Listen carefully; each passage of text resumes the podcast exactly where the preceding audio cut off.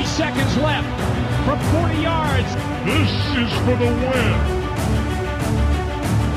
Timeout. Timeout was taken. Hallo und herzlich willkommen zur neuen Folge von Icing the Kicker, dem NFL-Podcast in Kooperation zwischen dem Kicker und der Footballerei. Showdown. In NFL Week 16 treffen die beiden besten Teams der zwei Conferences aufeinander. Die Baltimore Ravens aus der AFC und die San Francisco 49ers aus der NFC. Das hat schon Super Bowl Charakter, genau wie das Duell die Miami Dolphins gegen die Dallas Cowboys. Auch hier prallt ein AFC Top Team auf ein NFC Top Team. Auch das könnte potenziell der Super Bowl am 11. Februar in Las Vegas sein. Auch diese Begegnung haben wir in NFL Woche 16. Pünktlich zu Weihnachten sind das Footballfeste für uns Fans richtig schöne Geschenke und über die reden wir jetzt. Wir, das sind heute am Tag der Taschenlampe. André vom Kicker. Moin André. Moin, Kutsche. Hätte ich das gewusst, hätte ich meine Taschenlampe mitgebracht, aber so habe ich nur meinen Weihnachtspulli an. Du hättest auch spontan singen können von Revolverheld. Ich lass für dich das Licht an, auch wenn es zu hell ist. Liebe Grüße an dieser Stelle an Johannes Strate und Chris Rodriguez. Schuan aus der Footballerei ist auch dabei. Moin Schuan. Moin Kutsche, moin Kicker-Jungs. Ähm, ich sitze hier in Hildesheim, Stromwarnung, Orkanwarnung, also alles für Football. Ich bin sozusagen in den Bunker unten gegangen, um trotzdem immer noch live mit euch dabei zu sein. Drückt einen Daumen, dass das Internet hält. Hast du eine Taschenlampe am Start, falls der Strom ausfallen sollte? Fünf, auch eine mit Kurbel. Ich bin also Batterie, batterieunabhängig, also ich bin total, total gut vorbereitet, der Prepper. Sehr gut, Schuan, sehr gut. Thomas vom Kicker ist auch am Start. Moin Thomas. Ho, ho, ho und hallo. Was erwartet euch heute in eurem Lieblingspodcast? Jetzt gleich blicken wir auf das heutige Thursday Night Football Duell in der NFL zwischen den LA Rams und den New Orleans Saints. Unser Matchup der Woche ist natürlich der Auftritt von Andres 49ers gegen die Ravens im Monday Night Game. Unser Icebreaker der Woche ist Miamis Top Running Back Raheem Mostert in dem es auch im Topspiel gegen die Dallas Cowboys ankommen wird. Die Userfrage der Woche kommt von Andreas und am Schluss nennen wir euch wie immer noch unsere Upset-Picks, also die Spiele, in denen es unserer Meinung nach in NFL Week 16 ein überraschendes Ergebnis geben kann. Thursday Night Football Preview, wie immer unser erstes Thema. Das ist diesmal ein richtig gutes Matchup, finde ich, mit viel Playoff-Relevanz in der NFC. Die Saints bei den Rams. Die Rams mit vier Siegen in den letzten fünf Spielen, zuletzt vergangenes Wochenende haben sie ein 28-20 gegen die Commanders eingefahren, stehen jetzt bei 7-7. Die Postseason ist noch drin. Matthew Stafford, der Quarterback, richtig on fire. Zwölf Touchdown-Pässe in den letzten vier Spielen bei nur einer Interception. Auf der anderen Seite die Saints. Die stehen ebenfalls 7 zu 7, zuletzt zwei Siege am Stück mit jeweils nur sechs Gegenpunkten gegen die Panthers und Giants und auch Derek Carr, deren Quarterback, ist gut drauf, hat zum Beispiel drei Touchdown-Pässe gegen die Giants zuletzt geworfen. Carr oder Stafford, welcher Veteran Quarterback führt sein Team heute Nacht zu einer positiven Sieg-Niederlage-Bilanz, Schuhen? Ja, grundsätzlich muss ich sagen, dass ich beide eigentlich sehr mag. Das sind beide, beide für mich sehr sympathische Jungs. Derek Carr mag ich seit seinen Fresno State Zeiten und das ist äh, so ein, nicht so eine, so eine riesengroße Schule und da, da habe ich dann immer einen, ja, einen weichen Spot in meinem Herzen für so eine Jungs. Ist ein, ist ein gritty Typ, aber ich glaube, Stafford ist der bessere Quarterback. Das muss ich ehrlicherweise sagen. Ähm, Carr wird es ihn schwer machen. Carr wird fighten. Das ist er, ist er war schon bei den Raiders und ist jemand, der, dafür mag ich ihn auch. Das ist also jemand, der, der, ähm, ja, auch nicht sich zurückhält, auch seinem Körper gegenüber da, ist er, springt auch und macht. Also ist jemand, der wirklich fightet. Ich glaube aber grundsätzlich haben die Rams echt einen guten Lauf im Moment. Ich finde, dass die, dass die ja, McVay macht da wieder einen guten Job. Die sind souveräner geworden. Die waren ja sehr unsicher die letzten ja, Jahre, würde ich sagen. Und jetzt sind sie plötzlich wieder ein Faktor. Und ja, mit ähm, Puka Nakua ist da höchstwahrscheinlich irgendwie was, den, den lieb ich. Das ist ein super Rookie, hat eine super Rookie-Saison, super Wide Receiver. Ähm, in, in, in seinem Windschatten, muss man fast schon sagen, ist jetzt Cooper Cup Elite wieder, ist wieder weit oben. Und ähm, ja, mit acht Catches, 110 Yards letzte Woche war das auch, ähm, ja, das ist Cooper Cup. Da, das ist der Level, auf dem er arbeitet.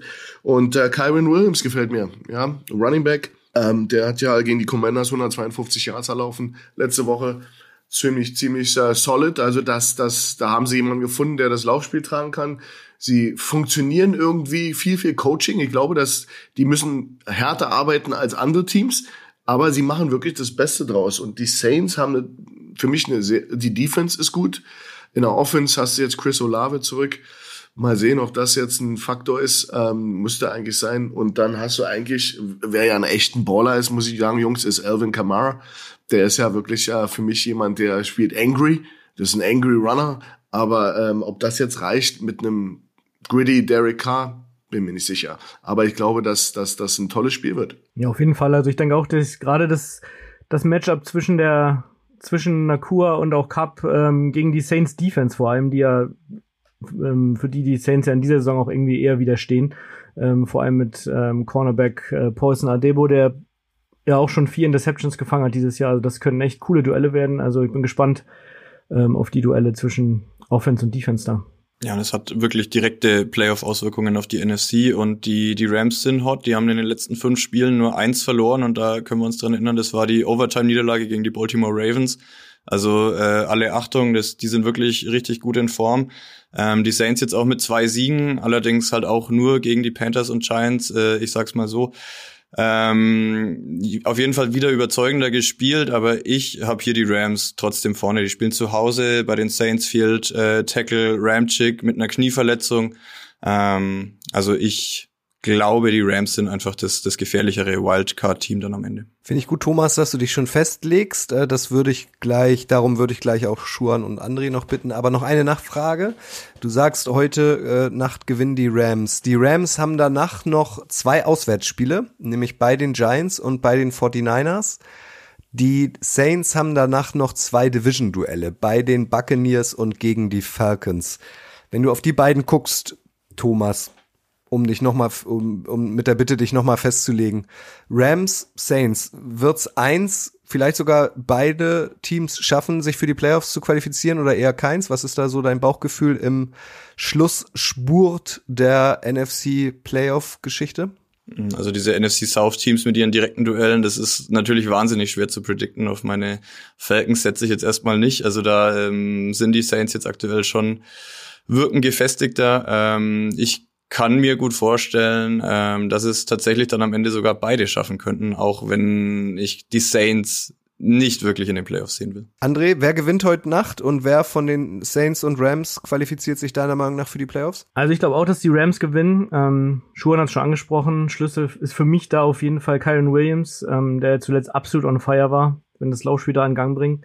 Kommt dann ähm, läuft das richtig gut. Äh, Scrimmage Yards technisch sind nur McCaffrey und Tyreek Hill besser in der NFL, was auch schon einiges aussagt. Ähm, von den Playoffs her, der NFC South Gewinn ist natürlich immer noch so ein, so ein Joker, den die NFC South Teams haben. Ich würde da zurzeit eher die Buccaneers leicht vorne sehen, glaube ich. Deswegen könnte es für die Saints vielleicht eng werden. Und für die Rams, naja, vielleicht haben sie das Glück, dass ähm, es für die 49ers am letzten Spieltag um nichts mehr geht, groß, weil sie den Top-Seed eventuell schon haben. Das könnte dann natürlich ein Vorteil für sie sein. Ähm, ich glaube, es wird knapp. Vielleicht kommen sie am Ende knapp rein, mein Tipp. Ja, ich, ähm, ich, ich habe genau dasselbe gedacht. Ähm, Buccaneers spielen stark auf im Moment. Also ich finde schon, dass die, die gefallen mir irgendwie. Ähm, und das, das wird dann natürlich ein bisschen undankbar für die Saints. Aber ähm, man, man sollte auch bedenken, wie gesagt, ich denke, es steht, steht und fällt viel auch mit Derek Carr. Ähm, jetzt zum Ende des, der Saison hin, wenn es kälter wird, dann ist eben auch wichtig, dass da eben alles funktioniert. Und er hat ja irgendwie, ich habe eine irre Statistik gesehen, vier oder fünf Spiele über 80 Prozent Completion-Rate. Also der ist schon, der, der, wenn der klickt, dann, dann geht da was. Aber nochmal, ich glaube, die, ich glaube, die, äh, die Passabwehr der, der, der Saints ist das, ist das Rank Nummer 6, glaube ich, in der Liga, ist, glaube ich, die einzige, einzige ähm, positive, die, wo man sich vorstellen könnte, dass da was passiert. Äh, Dennis Allen ist ein, ist ein Defense Coach, der wird sicherlich da was Gutes zusammenstellen. Aber ich, ich glaube, das wird, äh, das wird ein äh, Rams-Ding und ähm, die Playoffs für sehe ich auch, also ich sehe eher, dass die Rams sich noch steigern können. Ich sehe eben einfach kein Steigerungspotenzial trotz Zugang wieder nach Verletzung von Olave sehe ich trotzdem kein, kein extremes Steigerungspotenzial. Und ich habe das Gefühl, die, die Rams, da ist, der, da ist der Knoten geplatzt. Die, die spielen gut. Kann man einfach nicht anders sagen. Gut. An dieser Stelle sei euch gesagt, habt ganz viel Spaß heute Nacht beim Thursday Night Game. Ich gehe davon aus, von euch dreien bleibt jetzt keiner wach für dieses Spiel, oder? Betreibst du schon Gegnerrecherche, André, heute Nacht? Nee, nicht zwingend. Wobei man ja sagen muss, letzte Woche ähm, habt ihr ja auch ein bisschen, wart ihr auch nicht so begeistert vom Thursday Night Game und dann gab es ein 63-21. Ähm, von daher überraschen einen diese Spiele auch mal. Nee, ich würde ähm, morgen früh mir aber gerne die Extended Highlights anschauen. Aber ich muss. Ja, also, also rein auf dem Papier ist das Duell Rams Saints ja echt ein gutes Thursday Night Game, weil es wirklich um, um äh, NFC Playoff Relevanz geht. Ihr habt ja heute Abend Weihnachtsfeier, André. Vielleicht kannst du ja dann torkelnd so um 2.15 Uhr wieder zu Hause sein und dir dann das Spiel auch noch geben. Das äh, hört sich nach einem Plan an. Ob der realistisch sein wird, wird man dann um 2.15 Uhr sehen. Torkeln wie die Falcons Offense. Erzähl mal, Thomas, wie laufen so Kicker Weihnachtsfeiern ab? Ich stelle sie mir sehr wild vor. Nein, total gediegen, ähm, ganz entspannt, äh, jeder nur ein Bier und äh, dann unterhält man sich nur über die Arbeit, ist ja klar. Und jetzt, Kutsche, musst du einspielen von Wolf of Wall Street, äh, das Büro von und die Weihnachtsfeier von den Jungs. Weißt du, das wäre dann ein super Meme für, fürs Internet. Habe ich jetzt leider nicht auf Taste, aber denkt es euch bitte alle. Genau. André, du hebst den Finger. Wolltest du, was, was wird dein Getränk heute Abend? Nee, das war nur ein Fingerzeig ähm, auf dich, so, ja. Äh, mein Getränk, äh, das äh, überlege ich mir noch. Also vielleicht ein Glühwein zum Start und dann, dann auf Bier, glaube ich. Eins. Okay. Das von also Thomas angesprochen. Auf jeden Fall. Habt viel Spaß heute Abend. Wir kommen zu unserer nächsten Kategorie. Das Matchup der Woche. Und das kann in dieser Woche natürlich nur eines sein, nämlich der Auftritt der Ravens bei den 49ers. Ich habe es vorhin einmal schon kurz angedeutet. Es ist das Topspiel in der NFL. Mehr geht nicht. Die Nummer eins der AFC gegen die Nummer eins der NFC ist dementsprechend auch das Monday Night Football Game in dieser Woche in der NFL. Könnte die Super Bowl-Paarung sein am 11. Februar. Vielleicht ist es heute ja auch sowas wie eine kleine Generalprobe. Baltimore, acht der letzten neun Spiele gewonnen, stehen bei 11 zu 3.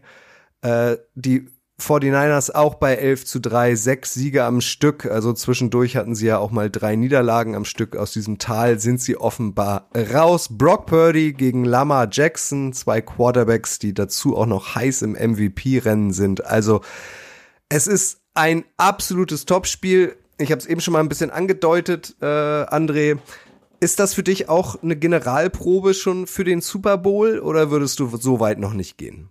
Ja, also ich würde jetzt hier den Teufel tun, das so zu jinxen wie Michael ähm, vor zwei Wochen seine Green Bay Packers, als er schon vorgerechnet hat, wie was für leichte Spiele sie auf dem Weg in die Playoffs noch haben. Ähm, aber ja, vorstellbar ist es natürlich. Ähm, äh, ihr habt ja auch schon vielleicht von der Super Bowl Logo Conspiracy gehört, dass die Farben da schon darauf hindeuten, ähm, dass das Duell da dieses, oder nächstes Jahr besser gesagt, ähm, Ravens 49ers ist. Es wäre natürlich schön, wenn sich da der Kreis schließen würde, elf Jahre nach dem letzten Super Bowl aufeinandertreffen. Man erinnere sich an Beyoncé, Stromausfall und äh, am Ende fehlten zehn Yards für die 49ers. Mal schauen. Würde mich freuen, wenn es äh, wieder zu diesem Match abkommt, aber Soweit will ich jetzt noch nicht denken. Du bist ja 49ers-Anhänger, André. Also was sind denn so für dich die Key-Matchups? Wo entscheidet sich dieses Spiel? Wie wichtig ist es, ähm, eine womögliche Generalprobe des Super Bowls äh, auch ähm, erfolgreich zu gestalten? Ja, ich glaube jetzt nicht, dass die beiden Teams jetzt schon den möglichen Super Bowl im Kopf haben. Ich glaube, erstmal geht's den beiden da um darum, den Top-Seed äh, in ihrer Conference jetzt klar zu machen. Ähm, und für die für die Ravens geht's ja sogar noch um den Division-Titel. Also die Browns sind da ja noch längst nicht abgeschüttelt, auch wenn man sich die beiden Restprogramme anschaut. Ja, von den Matchups her, ich meine, die über die 49ers Offense muss man nicht viel sagen. Die ist wirklich wie so eine Hydra, die, wenn du einen Kopf ausschaltest oder abschlägst, kommt der nächste. Also da gibt's natürlich viele Matchups. Ähm, klar wird ein bisschen auf diese auf dieses Prunkstück der der Ravens Defense auch ankommen mit dem mit dem Linebacker Duo Rokon Smith und Patrick Queen äh, in Zusammenspiel mit, mit Safety Kyle Hamilton, der wirklich eine überragende Saison spielt. Ähm, und da wird es natürlich vor allem darauf ankommen, wie die dann darauf reagieren, auf diese viele Pre-Snap-Motion und diese ganzen Moves, die die Shanahan da wieder auspacken wird im Gameplan. Ähm, das wird auf jeden Fall ein Key-Matchup sein. Dann natürlich andersrum, wie die Niners Defense, die jetzt zuletzt gegen die Cardinals ähm, gegen den Lauf ja nicht besonders gut aussah, gelinde äh, ausgedrückt. 400 äh, 234 Rushing Yards ähm, haben sie da zugelassen. Jetzt kommen natürlich die, kommen Lamar und Co., die ja über das Laufspiel auch immer stark sind, ähm, wobei sie jetzt natürlich wieder einen bitteren Ausfall hatten mit, mit Keaton Mitchell, dem Rookie, der sich da äh, schwer am Knie verletzt hat. Ähm, das wird halt auch noch wichtig sein, natürlich. So. Schuan, als Coach, wir sind in Woche 16, beide Mannschaften sind jetzt schon fix für die Playoffs qualifiziert. Zeigen die schon alles? Ähm, das ist immer schwer zu sagen. Also, ähm, ob da noch viel Luft nach oben hin oben ist, da, da kommen Verletzten-Situationen dazu, da kommen ähm, so viele Dinge dazu, die haben ich kann mir gar nicht vorstellen, dass sie ein extra Menü für die Playoffs haben oder so. Die werden sich einfach Woche zu Woche auf den nächsten Gegner einstellen, ähm, unabhängig von der Situation innerhalb der Liga und dann probieren das Spiel zu gewinnen. Gibt es da Trickspielzüge, Dinge, die sie ein, einüben? Ähm, sicher, das wird sicherlich geben, aber ich glaube nicht, dass das, äh, dass sich jetzt jemand zurückhält oder dass man nicht sein Maximum ausgespielt hat bis jetzt. Das, dafür ist die Liga zu hart. Ähm, was beide Teams super machen, ist äh, Turnover Margin. Ähm, und da, da sehe ich eben auch den Unterschied zwischen Baltimore, was Elite ist, und den 49ers, die einfach ähm, Top-Elite sind. Die haben, die 49ers haben plus 13, also Bälle, mehr, 13 mal die Bälle mehr erobert als verloren, die äh, Ravens äh, plus 5. Das ist für mich ein ganz wichtiger statistischer Wert, den als Trainer, weil für mich sind Teams oder du kannst es empirisch verfolgen. Wenn du in den in der Turnover Margin im Plus bist und weit im Plus bist, bist du ganz oben in der Liga, egal welche Liga in der Welt. Und das machen beide Teams richtig gut. Äh, zum Beispiel das Spiel, was wir vorher besprochen haben, die beide Teams Rams und Saints sind im Minus äh, beim Turnover Margin. Deswegen spielen sie eben auch keine keine größere Rolle in den in dem äh, Bereich, wo wir uns jetzt bewegen mit mit äh, 49ers und äh, Ravens. Ähm, ja, wie gesagt, ich glaube nicht, dass da, dass da, ich finde beeindruckend, wie die 49ers durch ihren, ihren kleinen Hänger, den sie hatten in der Saison, jetzt sechs Spiele un, ungeschlagen, äh, Baltimore vier Spiele hintereinander gewonnen, ähm, Lamar Jackson spielt richtig gut, ja, das ja, gefällt mir super. Ähm, besonders äh, läuft er eben auch wie ein junger Gott, was wir ja wissen, dass er das kann. Ähm, aber die, äh, und, und auch äh, Baltimore spielt äh, eine gute Defense, was natürlich so ein bisschen die Achillesferse ist. Und das ist Jammern auf hohem Niveau. Der einzige Punkt, wo man die Defense der Ravens äh, ja, kritisieren könnte, ist die Run-Defense. Die ist nur in Anführungsstrichen ranked Nummer 10 in der Liga. Da würden sich andere die Finger nachlecken, wenn sie eine Nummer 10 Rush-Defense haben könnten. Aber auf dem Level, wo wir jetzt reden, kann das sich, kann das wehtun, weil mit McCaffrey kommt dann natürlich ja, die Ein-Mann-Wrecking-Crew, der, der Typ ist einfach schon weit über 1000 Yards, ist eben tierisch gefährlich, ist äh, für mich ja auch ein Mega-Kandidat für die, für einen MVP. Ähm, ja, ist eben im Schnitt 116,8 Yards in den letzten vier Wochen äh, pro Spiel erlaufen, also locker mal die 100 Yards geknackt. Ganz, ganz gefährlicher Spieler und Brock Purdy ist für mich auch äh, ein Phänomen, ja, der also sich sehr, sehr wohl fühlt in dieser Offense. Nochmal ganz schön, ganz schön tolle tolle Paarung und ich glaube, das wird eine tolle, ein tolles Spiel. Ja, Coach, du hast es angesprochen. Mich hat es bei der Vorbereitung auf dieses Spiel auch überrascht, dass die Baltimore Defense wirklich 200 Yards weniger zugelassen hat als die 49ers Defense. Ich habe mir beide angesehen und wie du sagst, äh, über den äh, Run sind die Ravens ein bisschen verwundbarer. Da waren es ähm, 1430 erlaubte Rushing Yards und das könnte natürlich für McCaffrey ähm, ja ein äh, perfektes, eine perfekte Spielwiese sein. Also nicht, dass es einfach ist, gegen die Ravens zu laufen, nicht falsch verstehen, aber es ist, ähm, da sind sie auf jeden Fall verwundbar und äh, dann mit den von André schon angesprochenen Motions und irgendwann ist dann Debo wieder frei. Also ähm, diese 49ers Offense ist einfach so, so, so schwer in den Griff zu kriegen. Ähm, und da werden die, die Ravens auch Probleme haben. Aber ich bin einfach äh, der NFL wahnsinnig dankbar für dieses geile Weihnachtsgeschenk. Ja, auf jeden Fall. Also, wie gesagt, ich wollte nochmal darauf zurückkommen, von wegen, ähm, zeigen die schon alles. Also, wie ich gesagt hatte, ich glaube, gerade die Ravens können sich überhaupt nicht ausruhen auf ihrer Situation. Sie haben halt natürlich ein bisschen Vorsprung jetzt in der NFC, aber auch im, wenn man sich das Restprogramm von den Ravens mit den, mit den Browns anschaut, also die Ravens spielen jetzt halt in San Francisco, dann gegen Miami und dann bei den Steelers, die auch so ein bisschen immer ihr Angstgegner sind in den letzten Jahren. Also da, das kann auch, muss nicht unbedingt gut laufen. Und die, die Browns spielen halt jetzt ähm, gegen Houston die Jets und dann zum Abschluss noch gegen die Bengals. Also die, die Ravens ähm, werden da jetzt äh, sich nicht irgendwie zurückhalten, denke ich. Also auf keinen Fall. Ähm, natürlich, jetzt haben wir noch gar nicht über, über Lamar so richtig geredet. Also das war natürlich auch schon wieder genial, wie er sich da in dem Jaguars-Spiel, also Kutsche, du fandest es vielleicht nicht so genial, aber wie er sich da aus den Sex rausgewunden hat, ähm, da hat man halt auch mal wieder vorgeführt bekommen, dass eben auch nicht immer nur die reinen Statistiken zeigen, wie wichtig so ein Quarterback für, für, für sein Team ist, weil das war natürlich schon mal wieder absolut grandios. Ähm, die Frage ist jetzt, also die O-Line war ja zuletzt so ein bisschen angeschlagen. Äh, mit äh, Left Tackle Ronnie Staley hatte eine Ge Kopfverletzung zumindest jetzt ähm, gegen Jacksonville so ein bisschen erlitten.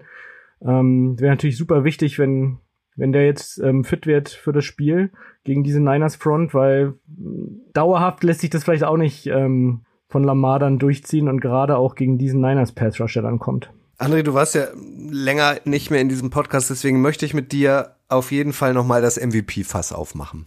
Brock Purdy gilt bei vielen als Frontrunner. Dieses Thema ist heiß diskutiert in Social Media. Also ich glaube, es gibt keine andere Figur, über die so viel im deutschsprachigen Raum in Amerika ist wahrscheinlich nicht anders diskutiert wird. Ist das ähm, dieses Monday Night Football Duell auch so ein, so ein bisschen so ein Gradmesser im MVP Award Race zwischen Lamar Jackson und Brock Purdy oder sagst du als 49ers Ultra, naja, komme was wolle, Brock Purdy muss es werden? Also erstmal muss ich sagen, dass mich das ganze Thema und die Diskussion äh, irgendwie schon ein bisschen nervt. Also ein bisschen ist ehrlich gesagt untertrieben. Ähm, äh, ich meine, das Wichtigste ist am Ende der Super Bowl und wer jetzt der MVP wird, ja, keine Ahnung, äh, wie sich die Leute da heiß diskutieren.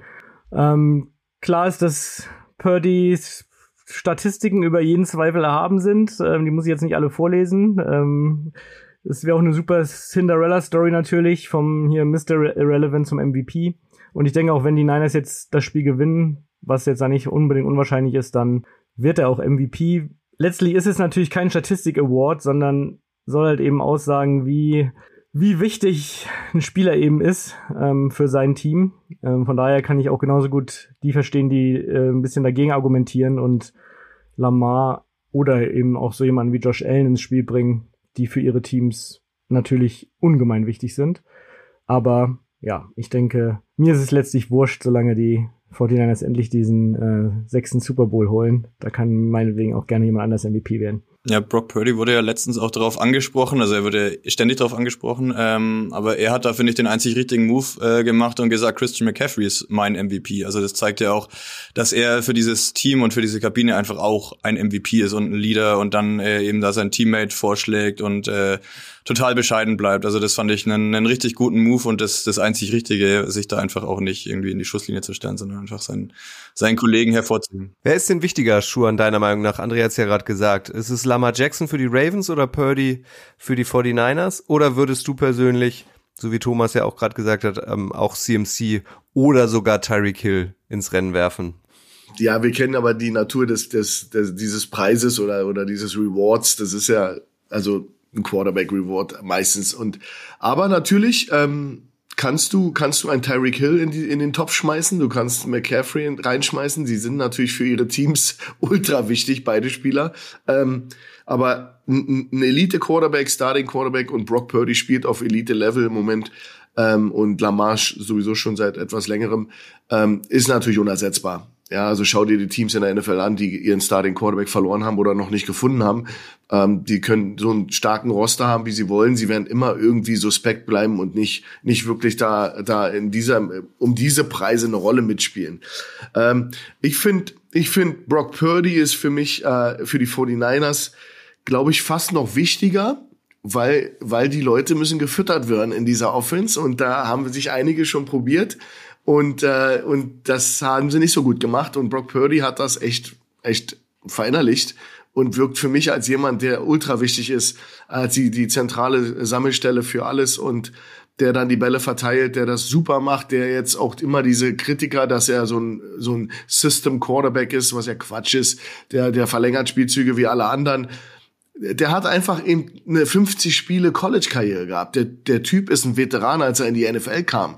Äh, welcher College-Quarterback in der ersten Runde hat über 50 Spiele im College äh, äh, Football gemacht. Brock Purdy hat das gemacht und das siehst du und die Leute sind immer so überrascht, dass der so so gut spielt. Na, der Typ hat teilweise zwei Drittel mehr Spiele gehabt als alle anderen. Ja, wenn du da an einen Trey Lance denkst oder andere Leute, die da die, die da vor ihm kamen. Und ähm, ja, ich finde Lamar ist, ist ist sowieso ein, für mich ein Synonym für für die Ravens. Jemand, der der der ist ein Raven für mich. War natürlich knapp, der wäre fast weg gewesen, aber jetzt ist er für mich jemand, mit dem steht und fällt alles. Sucht euch einen aus. Am Ende des Tages.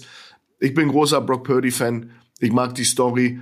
Äh, wenn der Junge weiter so abliefert und einfach das ignoriert, wie äh, André sagt, und vielleicht noch die, die Props jemand anderem gibt und dann sich konzentrieren kann, dann wird er das Ding auch kriegen. Ich denke, die, der Amerikaner mag doch so eine Geschichten, oder? Absolut. Ich meine, McCaffrey könnte man es natürlich auch auf jeden Fall geben.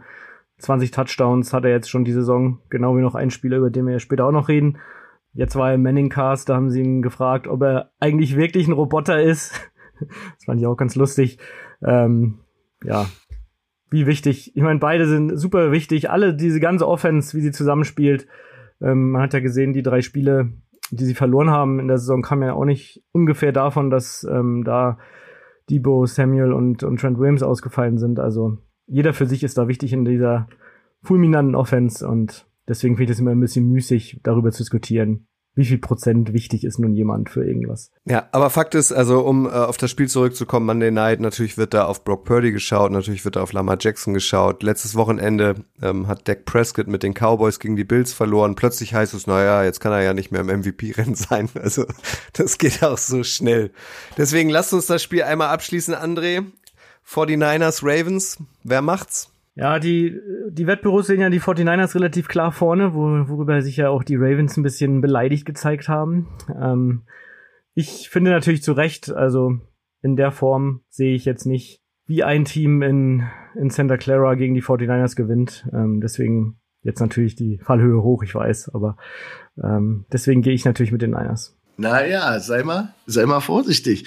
Die Ravens haben den besten Road Record ja, also die, das, die, die, die, den Heimvorteil hier herausziehen, das wird nicht funktionieren. Die Ravens sind, glaube ich, 6-1 im Road Games und haben, haben eben da in der NFL den besten Rekord aus. Die fühlen sich wohl auswärts im Wohnzimmer von, von jemand anderem.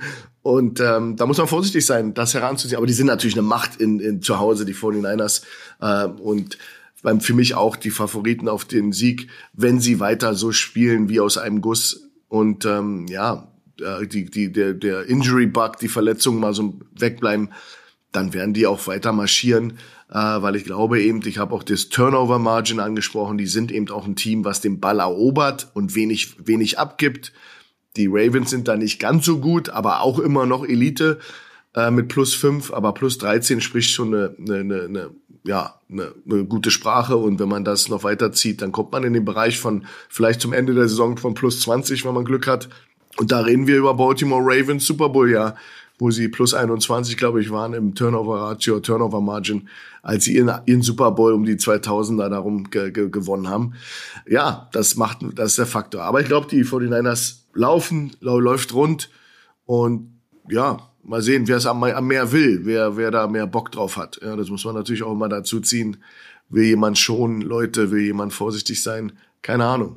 Also ich gehe äh, mit den Ravens und äh, genau aus dem Grund auch, dass sie, glaube ich, mehr wollen oder beziehungsweise auch einfach mehr müssen.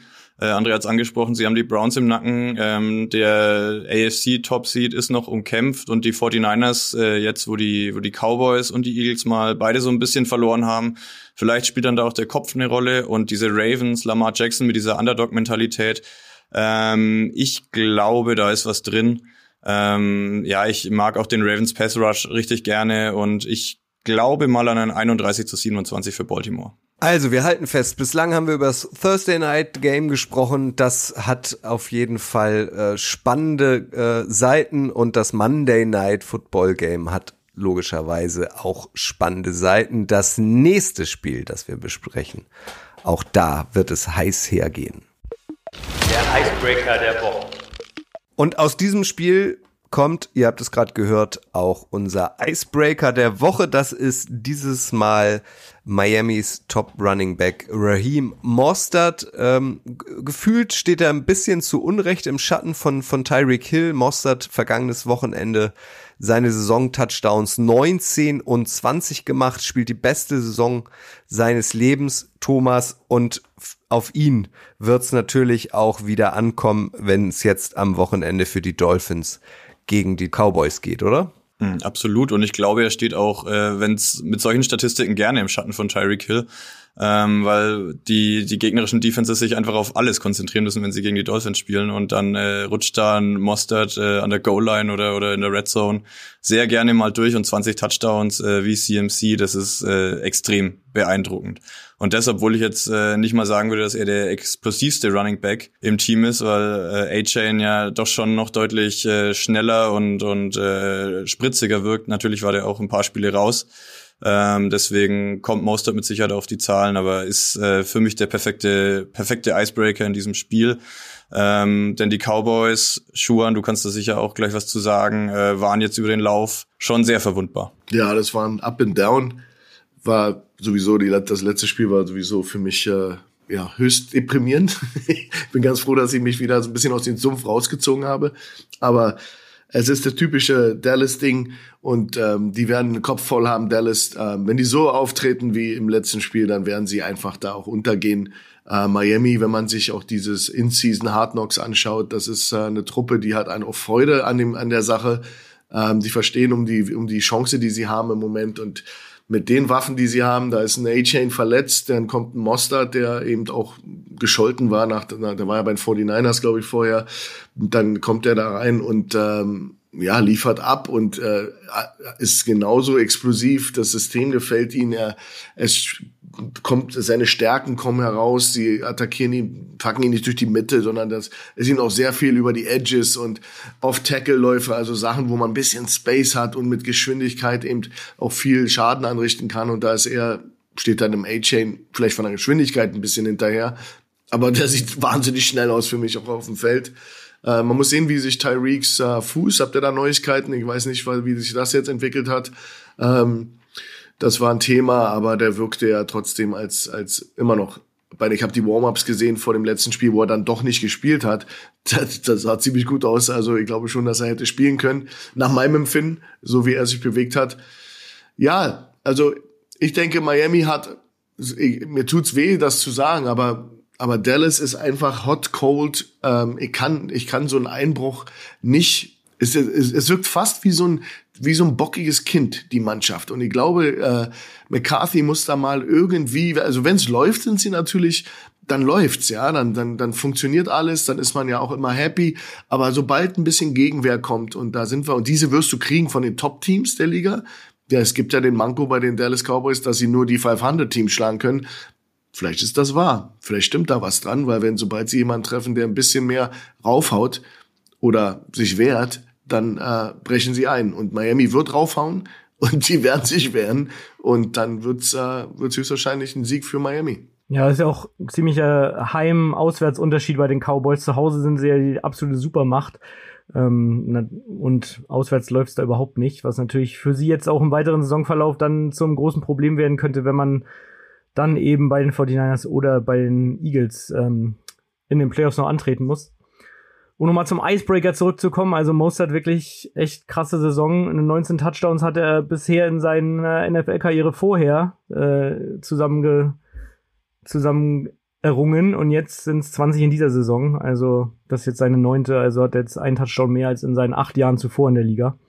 Ähm, als 49ers-Fan muss ich bei ihm natürlich äh, Michael und Grille stöhnen kollektiv auf. Äh, natürlich immer das Conference Championship Game äh, vor drei Jahren ansprechen, als er gegen die über die Packers hinweggelaufen ist mit 220 Rushing Yards und vier Touchdowns. Ähm, also er war da schon auch ein sehr cooler Spieler, auch eine ja auch eine coole Story als undrafted Free Agent. Ähm, jetzt so durchzustarten nochmal bei den Dolphins finde ich auf jeden Fall cool.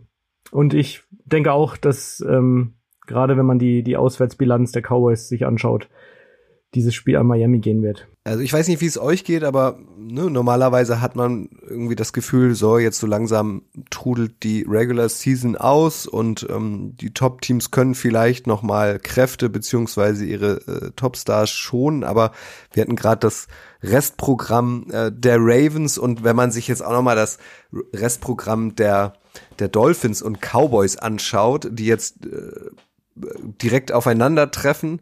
Für die, für die äh, Dolphins geht's danach, wir hatten es eben schon, zu den Ravens und am Ende noch gegen die Bills. Also auch die Bills sind heiß, da geht's dann auch wahrscheinlich noch um den Division-Titel. Und für die Cowboys, die ja auch schon seit Wochen Top-Teams haben, geht's äh, empfangen danach die Lions. Ähm, und dann geht's am Ende noch zu den Commanders. Das ist wahrscheinlich machbar. Aber das ist schon krass. Also, ähm, Schuhan, so am Ende der Regular Season, alle laufen wahrscheinlich auch körperlich schon auf der Rille. Alle hatten bislang nur eine Bye-Week seit Anfang September. Dass jetzt so kurz vor den Playoffs nochmal so richtige Kracherspiele kommen, das kommt mir so vor, als sei es in den letzten Jahren nicht so gewesen. Täuscht mich das? Nee, stimmt. Man hat das Gefühl, dass da, dass da jemand auch mal dann die Flinte so ein bisschen zur Seite legen konnte und einen Flitzebogen nehmen konnte und dann, ja, gehen wir so ins Spiel. Aber ähm, das ist hart. Das ist hart zum Ende der Saison. Ähm, und undankbar, weil natürlich du immer hoffst, dass du so ein bisschen so ein Team hast, was sowieso schon aus den Playoffs raus ist, wo du dann rüberrollen kannst. Du kannst deine Starter sicherlich spielen, aber natürlich mit einem großen Auge auf Gesundheit etc. etc. Und du hast eben trotzdem den, den sportlichen Standard, dass du diese Mannschaft trotzdem schlägst, auch wenn du mal nicht besonders gut spielst. Diesen Luxus gibt's leider besonders für Miami nicht. die müssen da ran und äh, wenn ich, ich muss euch ehrlich sagen, also ihr habt ja sicherlich das Bills-Spiel gesehen. Ähm, das war, die haben, also ich bin wahnsinnig beeindruckt von dieser Mannschaft. Das war mit das Stärkste, was ich persönlich dieses Jahr gesehen habe von einem NFL-Team, besonders auch in der Abwehr. Also da war ja kein Atmen äh, möglich äh, für Dallas. Also das war ich war unheimlich geflasht von dieser Leistungssteigerung dieser Mannschaft und ähm, nochmal, das, das Team als letztes zu spielen in der regulären Saison für Miami ist natürlich Hardcore, muss man ehrlich sagen. Ähm, hätte man leichter haben können mit ein bisschen mehr Glück von oben. Hey, aber du musst die Spiele spielen und du musst dich dann positionieren und dann äh, musst du sowieso zum Playoffs hin deinen besten Football spielen. Diesen Spruch gibt's ja sowieso. Aber wird da coachingmäßig jetzt zum Ende der Saison nochmal irgendwie nachjustiert? Also wird noch weniger richtig Tackle-Football trainiert? Ich glaube, es wird immer eine Form von Tackle-Football trainiert. Also da werden sicherlich, wirst du nicht, die, die, die machen sowieso kein, kein To-the-Ground Tackling jetzt äh, dreimal die Woche Vollgas geben gegen eigene Spieler. Da werden viel Dummies benutzt, viel Positioning, Winkel. Du gibst viele Dinge. Ich glaube, du musst so ein Tackle nicht nicht bis immer zum Boden üben. Das reicht. Dann kannst du auch gegen eine, gegen einen. Die haben genug Material und und äh, gute Tackling-Maschinen und, und Schlitten, mit denen sie sowas auch äh, ähm, üben können. Da muss man sich nicht gegenseitig umhauen. Das glaube ich wird nicht mehr passieren. Da wird sehr viel Walkthrough sehr viel Assignment-Football und sehr viel eben auch, äh, ja, einfach um die Leute frisch zu halten, eben auch mit dem Kopf gearbeitet. Wobei, wenn ich jetzt nochmal die 49ers anbringen darf, ähm, zuletzt gab es da ja wieder einige Miss-Tackles gegen die, gegen die Cardinals und da kam gleich wieder die Diskussion auf, ob ähm, das Training von Shanahan womöglich zu hart ist, äh, wieder mal. Und ähm, ja, dass sie jetzt einfach zunehmend müde in der Defense werden. Was natürlich auch ein bisschen daran liegt, dass die Offense die so schnell immer wieder aufs Feld bringt durch ihre schnellen Touchdowns. Aber generell zeigt es einfach nur, wie wichtig jetzt auch nochmal ähm, die Bye Week wäre für die Teams ähm, an der Spitze der AFC NFC. Jetzt gibt es ja nur noch für ein Team eine pro Conference. Ähm, das von daher wäre das schon ein super Gewinn jetzt für die Teams. Und darum spielen die Dolphins ja auch noch mit. Äh, sie können ja auch noch am Ende die AFC gewinnen. Also rohe statt frohe Weihnachten für die absoluten Top-Teams in der NFL. Ähm, letzte Frage zu diesem Spiel, zum Icebreaker, zu Raheem Mostert mit der Bitte um eine kurze Antwort. André, fang du doch mal an. Dolphins mit Mostert oder Cowboys? Wer gewinnt dieses Spiel deiner Meinung nach? Ich habe ja eben schon angedeutet, ähm, die Dolphins werden gewinnen. Nicht, nicht natürlich nicht so deutlich, glaube ich, wie die Bills jetzt gegen die Cowboys gewonnen haben. Aber da ist ja auch schon James Cook über die Cowboys getrampelt und jetzt wird Miami auch über die Cowboys trampeln. Also ich sehe auch äh, Miami ein kleines bisschen vorne. Es ist super ausgeglichen, aber dann so Dallas auswärts, Miami zu Hause, da bin ich dann eher bei den Dolphins. Und ich habe es euch ja vorher gesagt, mir wird's, mir tut's richtig weh, aber ich bin ja so desillusioniert von dem von der Leistung der der Dallas Cowboys, dass ich sagen muss, auswärts bei Miami ah, das wird nix. Ja, die werden dann sich erstmal aufbauen müssen psychologisch und äh, der, da bin ich mir nicht so sicher, ob das, ob das äh, diese Mannschaft voll mit Diven, ob das funktioniert. Ich glaube, das wird auch nicht mal eng. Ich glaube mal zwei Touchdown Unterschied. Miami wird das nach Hause reiten und ähm, sag doch ja, noch mal Disco-Truppe. Dann ja, das die Disco-Truppe Dallas. Ja. Aber hey, ja, man liebt sie oder hasst sie. Ich liebe sie und äh, es, es tut mir weh Aber sie haben, sie haben trotzdem einen Schuss und sie, sie müssen eben einfach sehen, dass sie den, den, äh, die, die Chance, die sie haben, nutzen und einfach besser werden. Aber so ein Einbruch ist einfach eine Katastrophe. Du kannst nicht so aussehen als ein Top-Team der NFL zu diesem Zeitpunkt. Ja, das entschuldigt man dir vielleicht zu Beginn der Saison, aber come on, man. Da spricht der frustrierte Cowboys-Fan. Komm, wir wechseln schnell das Thema. Nicht, dass deine Laune schlechter wird, Schuhan. Herr, Herr Godell, noch eine Frage. Lassen Sie uns noch eine Frage für die User, bitte. Immer montags, ihr kennt das Spiel mittlerweile, fragen wir euch in der Instagram Story des Kicker und später dann auch in der Instagram Story der Footballerei nach äh, euren Fragen äh, beziehungsweise Meinungen. Ihr seid herzlich eingeladen, hier interaktiver Teil des Podcasts zu sein. Es haben wieder eine ganze Reihe von euch mitgemacht. Diesmal haben wir uns aber für eine Frage entschieden von AG-292 auf Instagram. Das ist Andreas, ähm, weil wir natürlich, wenn wir schon über die schwächelnden Cowboys sprechen, auch über die flügellahmen Eagles sprechen müssen. Er sagt nämlich, sind die Eagles jetzt endgültig flügellahm? Fragezeichen.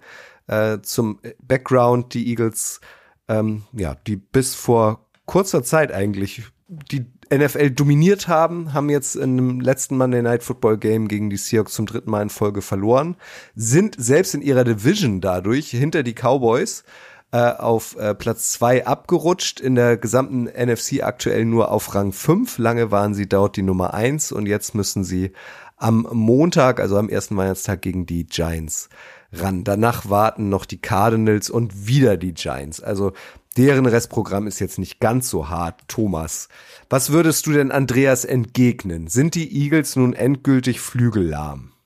Also endgültig nicht, das ist auch ein großes Wort, aber jetzt, diese letzten drei Wochen, hat sich eben so ein bisschen äh, gezeigt, was viele Experten ähm, die ganze Saison über bei den Eagles gesagt haben, dass man so ein kleines bisschen merkt, dass sie die beiden Koordinator verloren haben. Ähm, die Defense ist bei weitem äh, nicht mehr so dominant wie noch letzte Saison, ähm, als sie die ja dann auch wirklich durch die Playoffs getragen hat. Es ist, äh, ja, es wirkt jetzt gerade sehr unrund. Klar, es ist jetzt nach drei Niederlagen leicht auf die Eagles draufzuhauen, ähm, aber es, ja, Flügelarm sind sie nicht, aber jetzt gegen die gegen die Giants müssen sie einfach zeigen, äh, dass sie was sie für ein Team sind und ich glaube auch sie werden's. Also ich finde sie schon einigermaßen flügellahm, muss ich sagen. Also ich meine, die beiden Spiele davor waren waren ja auch schon nicht gut, nicht so gut, natürlich auch gegen schwere Gegner, da mit diesen Siegen gegen die Chiefs und die Bills, das hätte auch schon anders ausgehen können.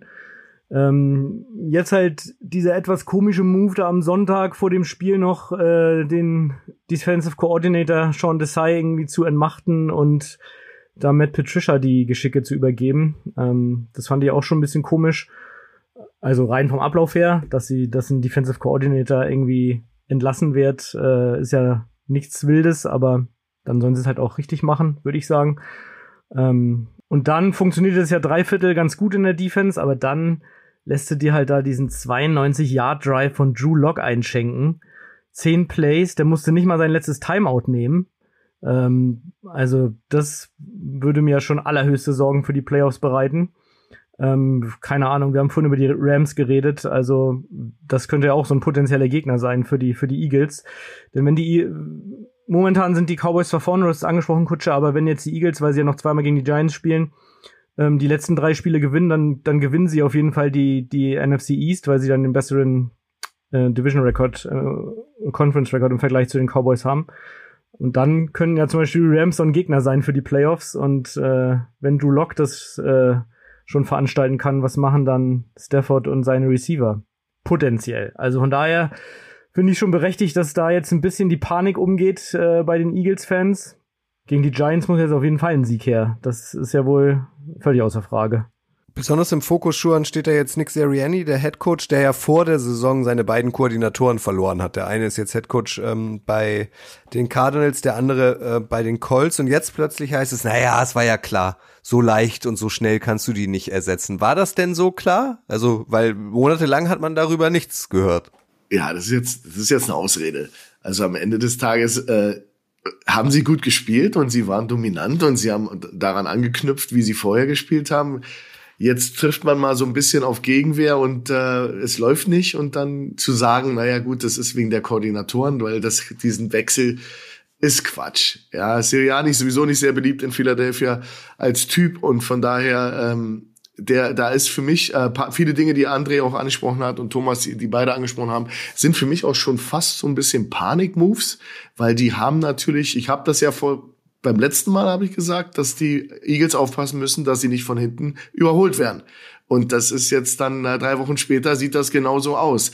Also das war meine Aussage war basierend auf wie sie mir optisch vorkam im Spiel. Ich habe sie mir angeschaut und das sieht aus wie eine ich sag's immer sehr gerne, ja, der sieht aus wie eine fette Katze. Das ist, ist jemand, der ist rund und dick und es geht und es hat lange gut gegangen und wir sind da everybody's darling und wir sind für alle die beste Mannschaft auf dem Papier, was sie auch sind. Ja, Drew Rosenhaus hat ja da einen super Job gemacht, äh, äh, wie immer der GM da heißt. Und ähm, aber jetzt gibt's eben den Moment, wo man eben auch zurückbekommt von Teams. Und jetzt muss der Fighting Spirit, jetzt kommen die, müssen die Hundemasken wieder rauskommen. Leider ist man kein Underdog, also das, das, das funktioniert nicht. Philadelphia muss jetzt Gesicht zeigen, weil sonst, wenn sie ein viertes Spiel verlieren, dann ist das eine Lawine und das wirst du nicht aufhalten können. Und dann ist das so ein Arizona Cardinal Ding, ja, die eben gut starten, gut spielen, dann zum Playoffs sind, richtig scheiße werden und dann einfach abstürzen, ja. Und die für die Eagles wäre das ein Absturz, ein sehr teurer Absturz, ja, weil sie natürlich auch gegen den, wie, wie André sagt, ein Rams-Team verlieren können in der Verfassung, in der sie sind. Machen wir uns nichts vor. Ja, die sind, die sind eben nicht mehr, was sie waren. Und das fängt im Kopf an habe gerade einen guten Bericht heute Morgen gesehen von äh, Travis, äh, nicht, nicht Travis, sondern dem Kelsey Center von Philadelphia. Jason. Das war sogar Jason Kelsey, der eben ein großes Thema war da eben auch, dass er überlegt, wie soll er denn retiren? Ähm, früher ist er immer nur aufs Feld und hat gespielt, jetzt denkt er über seine Familie.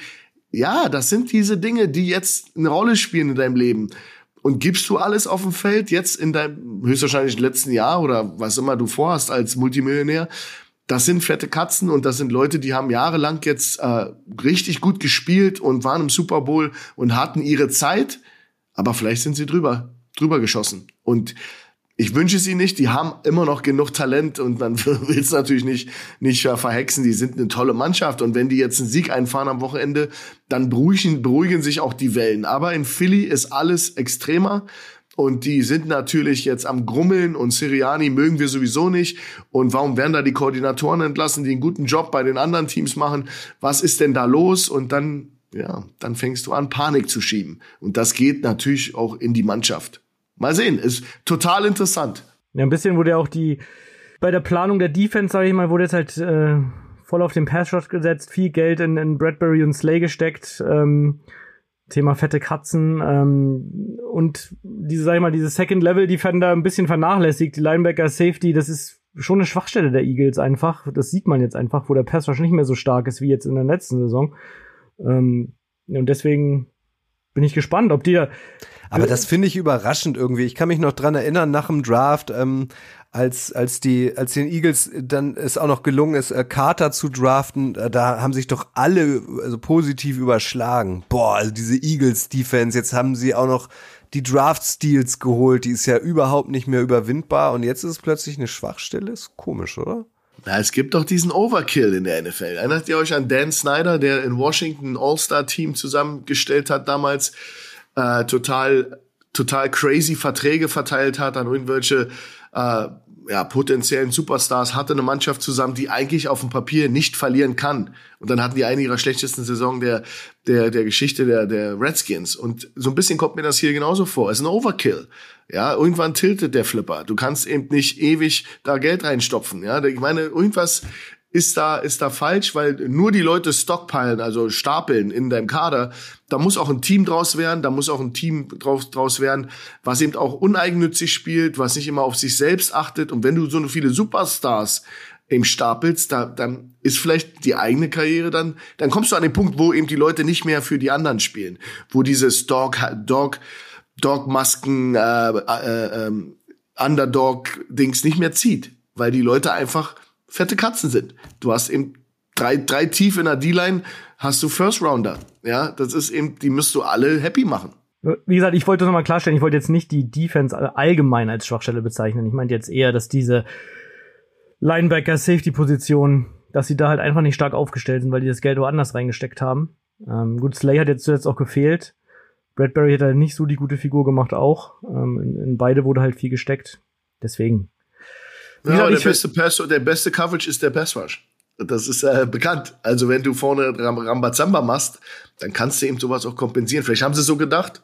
Ich denke, das Thema ist einfach, dass die, dass die Erwartungen äh, deutlich höher waren, wie Kutsch schon angesprochen hat. Also die haben ja quasi die komplette Georgia Defense da beisammen und äh, man hat sich gedacht, naja, jetzt läuft da alles und die Jungs kennen sich alle gut, da klickt's dann direkt.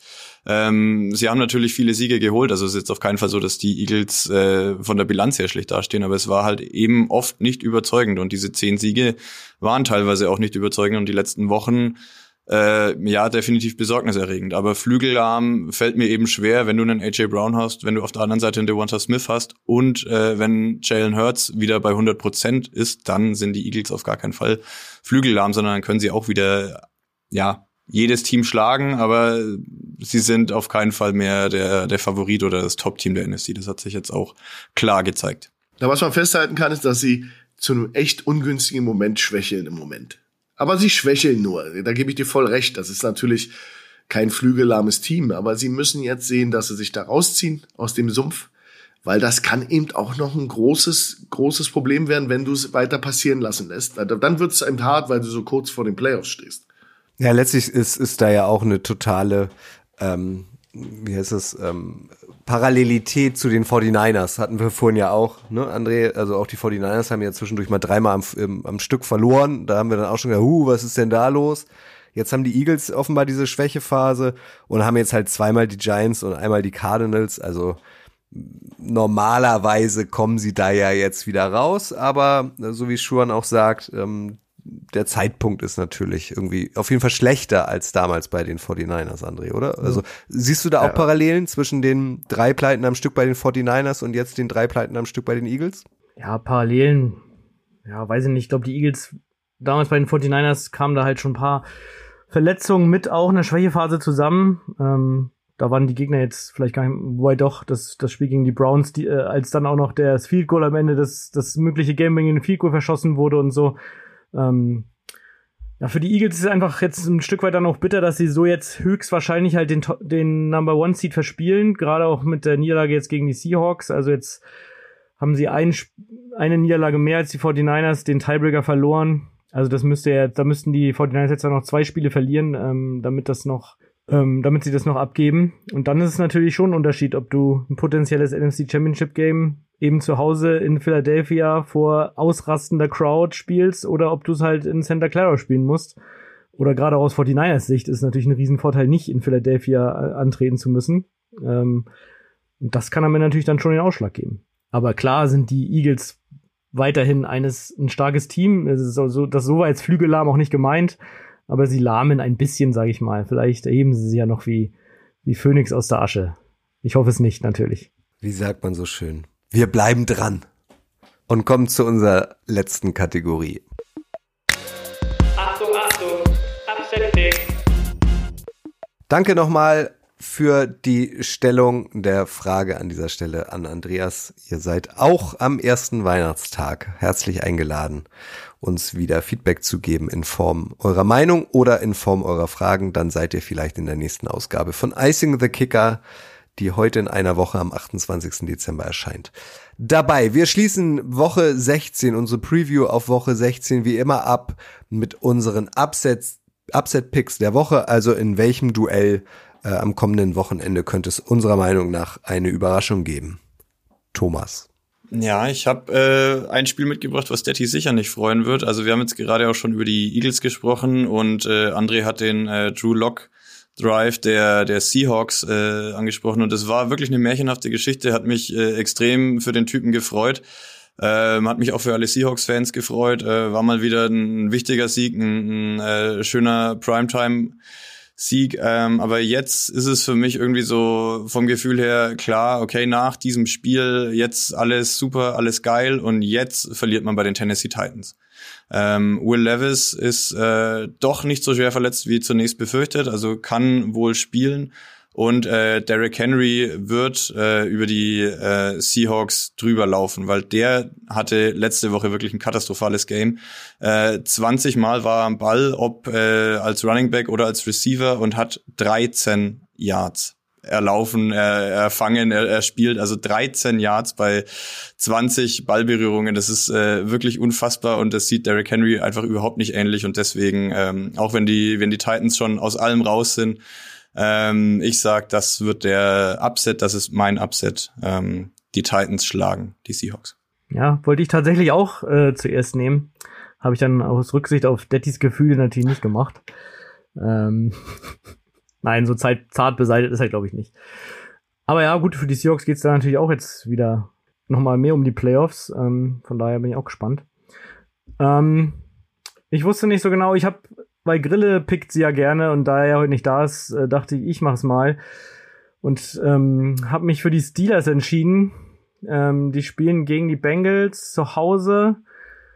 Ähm, ja, da lief es ja zuletzt nicht so richtig rund bei den Steelers. Äh, wird auch wieder über Tomlin diskutiert, was ja schon auch eine Frechheit an sich ist, wie Schuhen sicherlich bestätigt. Ähm, aber ja, und irgendwie schafft er das ja dann doch am Ende immer seine, seine Serie zu halten und den Winning Record, also keinen Losing Record zumindest am Ende der Saison zu haben.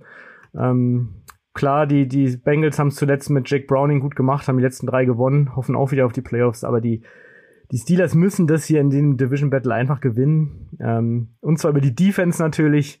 Äh, auf Quarterback werden sie jetzt äh, tatsächlich auf Mason Rudolph zurückgreifen für das Spiel.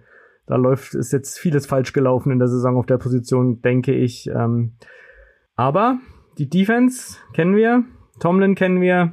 Kurzum, die Steelers schlagen die Bengals. Dass Rudolph so kurz vor Weihnachten noch Zeit hat, ne? Unfassbar. also mein da, da, kann man immer d'accord gehen mit all diesen Dingen, aber mein Upset, das wird einige nicht freuen, ist Monday Night. Ich glaube, die Raiders schlagen die Chiefs in Arrowhead. Wow. Ich habe einfach das im, im ich hab's im Gefühl. Ich kenne die die Historie dieses Battles. Ich Antonio Pierce ist äh, ist unorthodox in seinen Ansätzen, wie er das macht. Die Raiders haben nichts zu verlieren und die Chiefs sahen die sahen anders aus, besonders nach dem Rumgebitsche von, von Mahomes und dem ganzen, also das war so ein zerfahrenes Spiel und sie wirken so unsouverän über einen großen Zeitraum, über die, die letzten Spiele. Das ist nicht dasselbe. Und ich, da kommt ein Team, da ist ein Headcoach, der will aus einem Interim einen festen Headcoach-Spot machen. Der ist, der ist ein Raider in and out und die Jungs haben das verinnerlicht. Die sind gefährlich. Ja, und Rookie Quarterback hat auch nichts zu verlieren ich sage euch, denkt an meine Worte. Das kann ganz bitterer in, in Arrowhead. Natürlich ist es ein Stretch und natürlich äh, ist da, da muss viel passieren, dass das auch passiert. Aber wenn, wenn die Raiders in Arrowhead eine Chance haben wollen, dann ist es dieses Jahr an diesem Monday Night. Weil vorher waren sie unantastbar, aber jetzt sind sie die, da geht's auch mental ab bei den, bei den Chiefs. Die sind nicht dasselbe. Und da könnt ihr mir nicht erzählen, dass die genauso aussehen wie in den letzten Jahren. Guck mal, haut Schuhan sowas raus und dann ist er plötzlich im wahrsten Sinne des Wortes geeist. Doch, jetzt ist er wieder da. Schuhan, hörst du uns wieder? Ich höre euch wieder, ja. Ah, okay, du warst kurz weg. Ich habe da noch eine Nachfrage. Auch wieder, ich, ich bemühe dich wieder als, als Football-Coach. Vergangenes Wochenende ähm, habe ich das erste Mal seit längerer Zeit mal wieder ein ganzes Chiefs-Spiel gesehen, weil es das RTL Plus-Spiel war gegen die Patriots und ähm, ich würde den Eindruck, den du uns gerade vermittelt hast, auch bestätigen.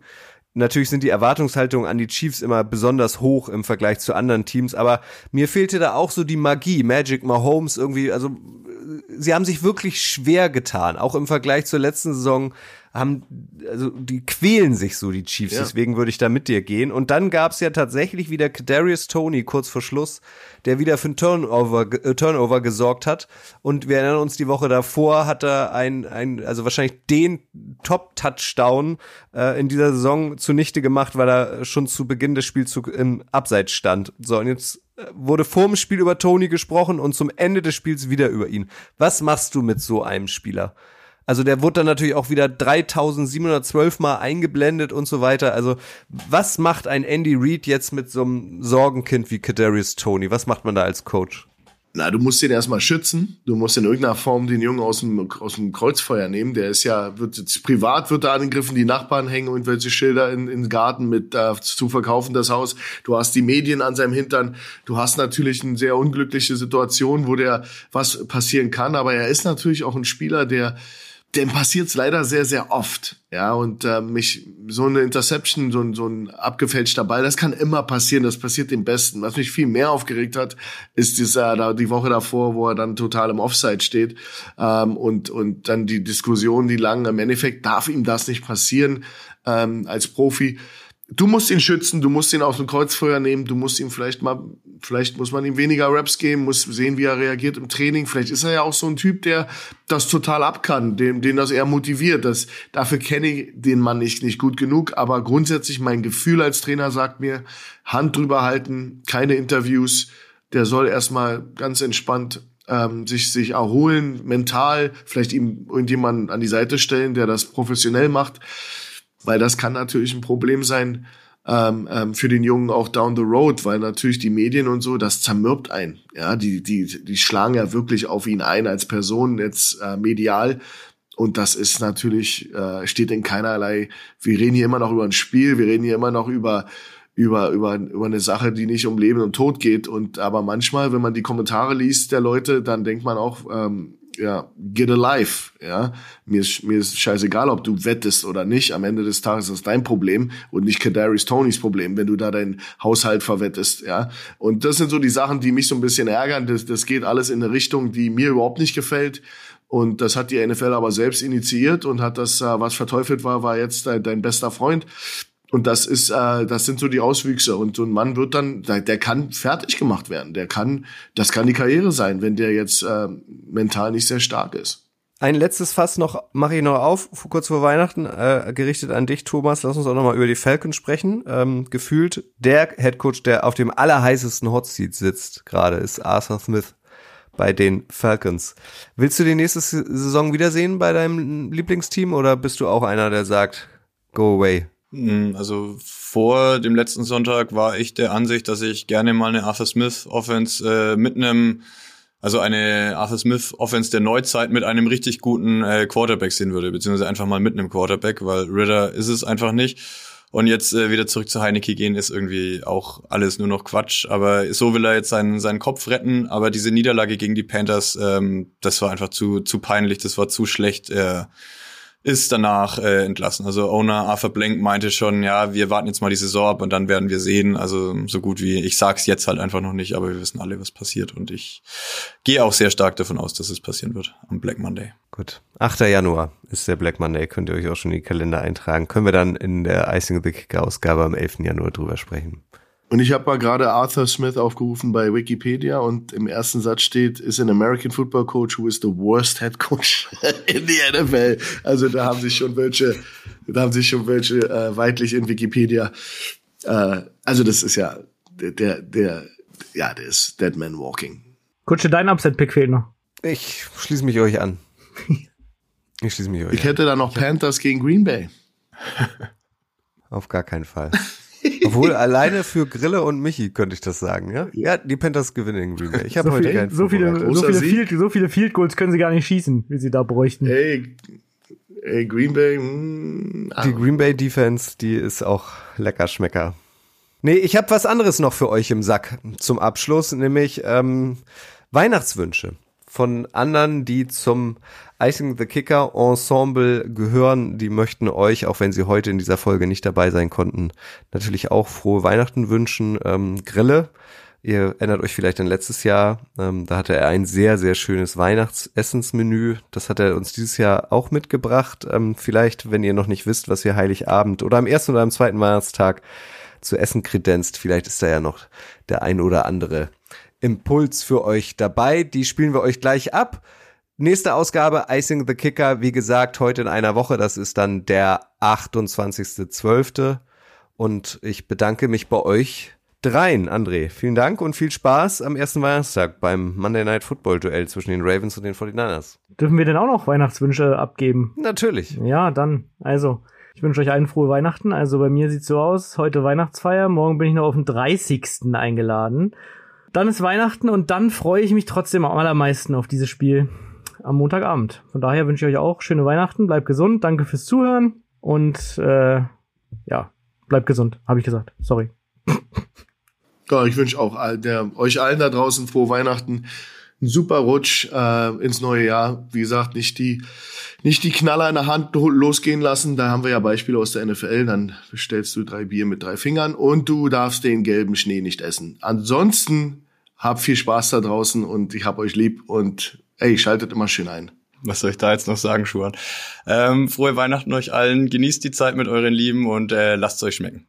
Ja, ich wünsche euch natürlich auch äh, frohe Weihnachten im Kreise eurer Liebsten und äh, bedanke mich auch äh, für eure Treue ähm, und dass ihr ein so schöner interaktiver Teil dieses Podcasts seid, den es dann natürlich auch in 2024 zum Start der Playoffs weiterhin geben wird. Also jetzt viel Spaß mit den Sprachnachrichten und ähm, frohes Fest. Tschüss. Hallo, liebe Icing the Kicker Gemeinde. Hallo, liebe Hörer. Detti hier.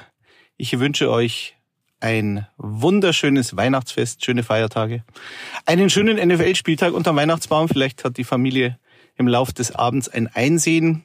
Ich möchte an dieser Stelle auch die Gelegenheit nutzen, obwohl gar nicht Thanksgiving ist, mich bei meinen Icing the Kicker Kollegen zu bedanken. Es macht wahnsinnig Spaß, mit euch über Football zu sprechen.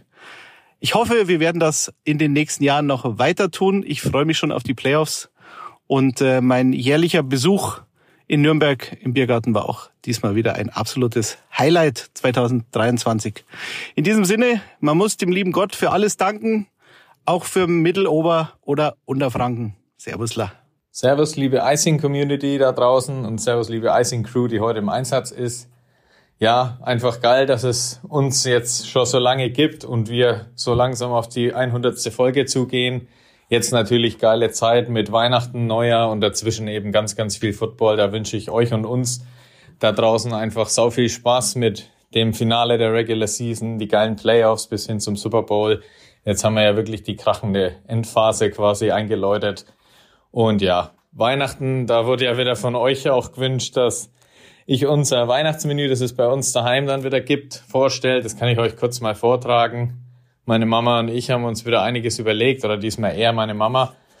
Ähm, als Vorspeise gibt's natürlich klassischerweise eine Zwiebelsuppe. Das war das Lieblingsessen von meinem Opa, der leider verstorben ist. Die gibt's einfach immer an Weihnachten. Danach einen Feldsalat mit Senfdressing und Croutons und so weiter. Und als Hauptgang dann Stroganoff mit Brezenknödeln und Karottenstroh. Und als Alternative für Vegetarier Brezenknödel mit panierten Spargel auf Karottenstroh und als Nachtisch Lebkuchenmus mit Marillenknödel auf Vanillesoße. Also vielleicht sind ein paar Ideen für euch da draußen auch dabei gewesen. Ja, und wie schon gesagt, frohe Weihnachten, einen guten Rutsch rüber und mega heiße, geile Footballzeit jetzt in den nächsten Wochen. Ciao, ciao. Ja, hallo liebe Icing Community, ist der Michael. Ich wünsche euch allen wunderschöne Weihnachten äh, mit vielen tollen Geschenken. Ich hoffe, ihr bekommt so viele Geschenke wie die Offenses, die zuletzt gegen die Packers gespielt haben. Bei mir ganz oben auf dem Wunschzettel steht auch ein neuer Defensive Coordinator. Ich hoffe, äh, eure Wünsche werden auch so erfüllt wie meine hoffentlich nach der Saison auch von Weihnachtsmann Lafleur. Ähm, ja, bisschen Raclette-Käse werde ich mir trotzdem gönnen an Weihnachten. Ähm, euer Weihnachtsmenü ist sicherlich aber mindestens genauso schön. Und ja, macht's gut, schöne Feiertage mit euren Lieben und bleibt euch, bleibt uns auch im neuen Jahr gewogen. Bis dann, ciao. Ja, hallo liebe Icing der Kicker Gemeinde, Finn hier. Ich will natürlich auch die Gelegenheit nutzen, um euch allen ein frohes Weihnachtsfest zu wünschen. Weihnachten heißt ja auch immer, dass äh, die NFL auf ihre Zielgeraden einbiegt. Von daher da jetzt dann nochmal im Kreise der Familie Kraft tanken, um dann in den kommenden Wochen mit voller Energie dann äh, ja, Richtung Playoffs einzubiegen. Wie ja in den letzten Jahren auch, ist ja jetzt an Heiligabend auch wieder NFL angesagt. Von daher ist dann ja, wenn die Bescherung, die Zeremonien und so weiter durch sind, ein vorsichtiger Blick auf die Endgeräte erlaubt. Ähm, in dem Sinne, allen ein frohes Fest und äh, vielleicht ist ja bei dem einen oder anderen unterm Weihnachtsbaum ja auch noch ein Sieg seines Lieblingsteams zu finden. Servus da draußen, hier ist Jan. Ja, jetzt ist es soweit, die Feiertage stehen vor der Tür, damit aber auch bald die geilste NFL-Zeit des Jahres, die Playoffs stehen vor der Tür. Genießt beides, genießt Weihnachten, genießt Football, schaut so viel ihr könnt Es werden richtig gute Tage auf uns zukommen. Wer wird MVP? Wer holt den Super Bowl? Es gibt viel zu besprechen. Habt eine gute Zeit, passt auf euch auf und wir hören uns dann nach den Feiertagen wieder.